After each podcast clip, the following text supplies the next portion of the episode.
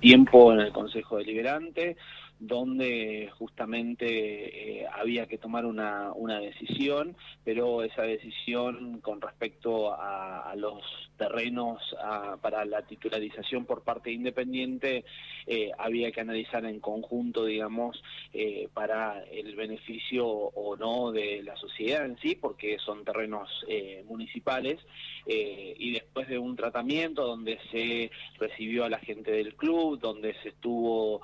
conversando con gente del Ejecutivo, donde eh, también se trató con el Consejo eh, Consultivo en ese sentido, donde justamente el concejal Viola leía eh, un acta donde daban su opinión en tal sentido, bueno, se pudo resolver eh, para entregar y, dar la donación de, esos terrenos, que por supuesto que eh, sabemos la, el trabajo que realiza Independiente, que es un club eh, como tantos otros de, la ciudad, que identifican a la ciudad con, el deporte y con el labor social, y bueno, es ampliar justamente esa posibilidad. en este caso tocó Independiente, en otros momentos se han tratado temas para otros clubes, pero es parte de la idiosincrasia del pueblo piquense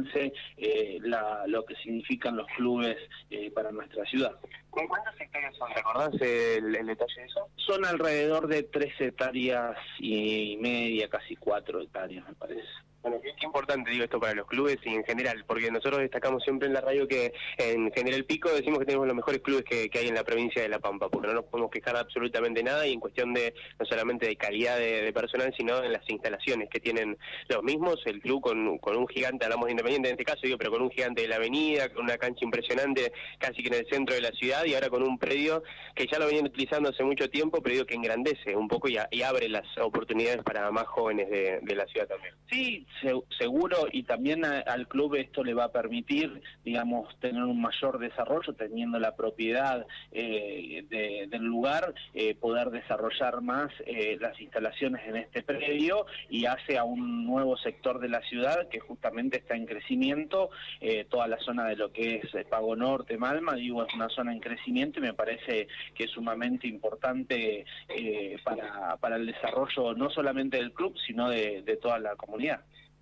todos los años son políticos, por decirlo de, alguna manera, ¿no? Pero este principalmente es, más importante que, el resto, me parece. ¿A vos cómo, cómo te encuentras esta actualidad este 2023 a poquitos meses de, la generación? Y bueno, ha sido un año políticamente largo, en realidad. Vos pensás que comenzamos el año pasado en diciembre con los cierres de lista, en febrero tuvimos dentro de Juntos por el Cambio las internas, después las elecciones locales y provinciales en mayo, ahora en agosto tuvimos las PASO y nos vamos a enfrentar a un proceso que es en octubre y muy probablemente a lo que es un balotaje en el mes de eh, noviembre. Por lo tanto,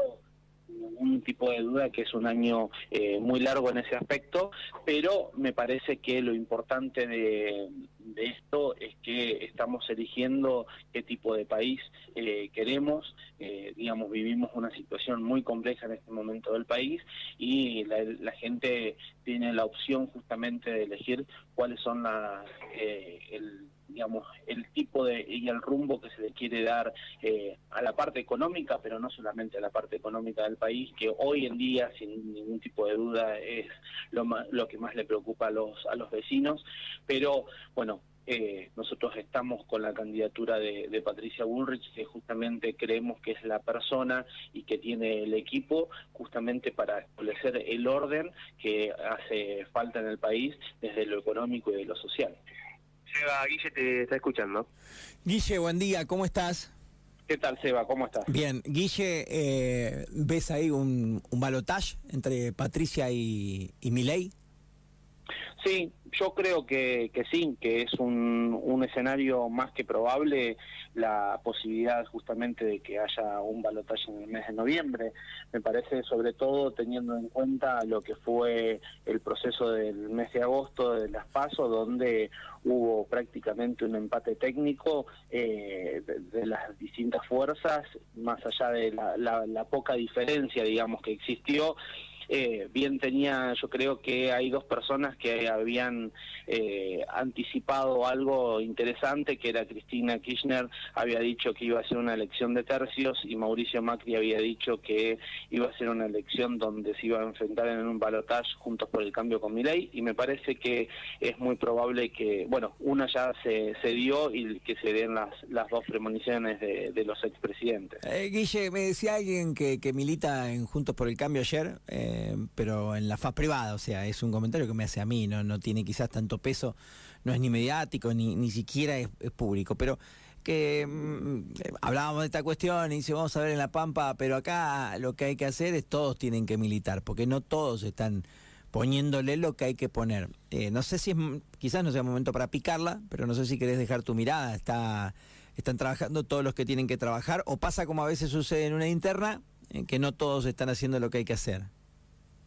Mira, es una elección que todavía está fría para el mes de, de, octubre, digamos, donde en realidad hubo un, un ordenamiento de los lineamientos nacionales, donde se replantea justamente la estrategia eh, nacional y eso decanta para abajo. Eh, está habiendo los primeros movimientos, justamente, digo, nosotros apenas eh, se concluyó la elección, tuvimos, por ejemplo, una reunión en el Comité Provincial de la UCR, yo sé que el PRO en ese sentido y los distintos partidos que forman parte de Juntos por el Cambio actuaron en consonancia también y en este momento, por ejemplo, en General la semana entrante vamos a tener una reunión de toda la mesa de Juntos por el Cambio para empezar a, ordenar eh, y creo que, a ver, eh, lo han manifestado públicamente que va a estar eh, la, toda la dirigencia y la militancia trabajando en tal sentido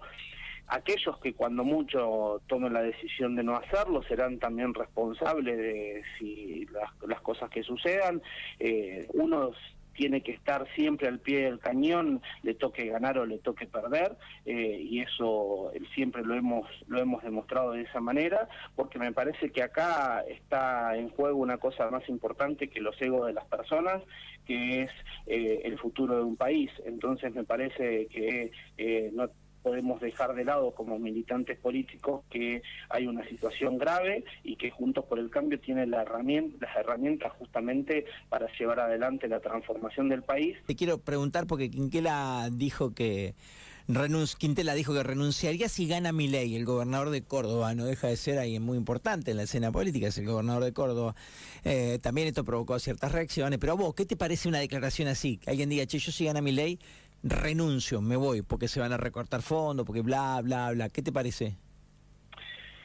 Bueno, a ver, me parece que en realidad tenemos que ajustarnos a lo que es el sistema democrático. Digo, eh, acá no podemos hacer un vacío de poder ni un golpe institucional, eh, sea quien sea el presidente. Digo, cuando mucho eh, el gobernador se tendrá que, lo utilizará como una herramienta de extorsión para el pueblo de su provincia para que lo acompañen con el voto. Pero me parece que, que acá uno tiene que mostrarle a la ciudadanía, digamos, que el 22 de octubre tiene la posibilidad de elegir presidente de cuáles son las opciones que hay arriba de la mesa, pero cuáles son las dentro de esas opciones, más allá de la, de la cara visible,